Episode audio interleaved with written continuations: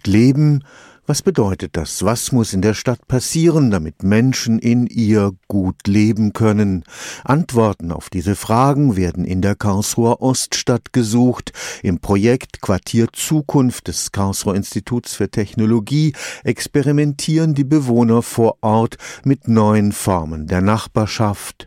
Im Rahmen eines Wettbewerbs konnten Bürgergruppen jetzt konkrete Vorschläge machen, wie die Lebensqualität im Viertel gesteigert werden kann an. Am Sonntag endete die Bewerbungsfrist. 12.000 Euro Förderung erhält der Vorschlag, den die aus Wissenschaftlern und Bürgern zusammengesetzte Jury jetzt aussucht. Gefragt waren Projektvorschläge, die kreativ mit den Themen Nachhaltigkeit und Nachbarschaft in der Stadt umgehen. Städte sind einfach kreative Hotspots, sind wichtige Gebilde, um soziale Innovationen voranzutreiben. Und da wollen wir einfach mitwirken. Dr. Oliver Parodi leitet das Stadtlabor Quartier Zukunft in der Oststadt.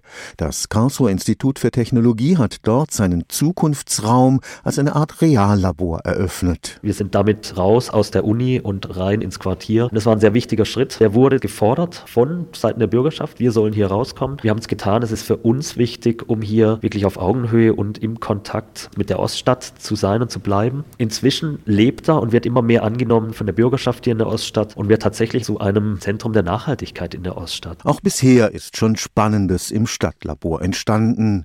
Das Reparaturcafé sorgt dafür, dass kaputte Sachen nicht gleich weggeworfen werden müssen. Die Nachbarschaftsgruppe Oststadt hat ausprobiert, wie sich Nachbarschaft neu entwickeln kann. Picknicks öffentliche Picknicks. Sie rufen auf, dass Leute aus der Oststadt zusammentreffen, miteinander picknicken. Wir hatten ein Freiluftwohnzimmer. Wir haben aufgerufen, Leute stellt ein paar Stühle und ein Tischchen vor die Tür auf dem Gehsteig und ladet ein zu Kaffee und Kuchen, kommt mit euren Nachbarn, die ihr nicht kennt, in Kontakt. Einmal den öffentlichen Raum anders wahrzunehmen, wie nur im Vorbeigehen oder Vorbeifahren. Nachhaltigkeit bedeutet für Dr. Parodi auch, dass das Stadtlabor nicht nach Projektende einfach wieder geschlossen wird. Ich würde mir wünschen, dass da seitens der Wissenschaft, Wissenschaftspolitik, Politik, aber auch der Stadtpolitik ein noch offeneres Ohr ist, diese Verbindung, diese transdisziplinäre Verbindung zwischen Stadt und Wissenschaft auf Dauer zu stellen, also tatsächlich auch zu etablieren. Stefan Fuchs, Karlsruher Institut für Technologie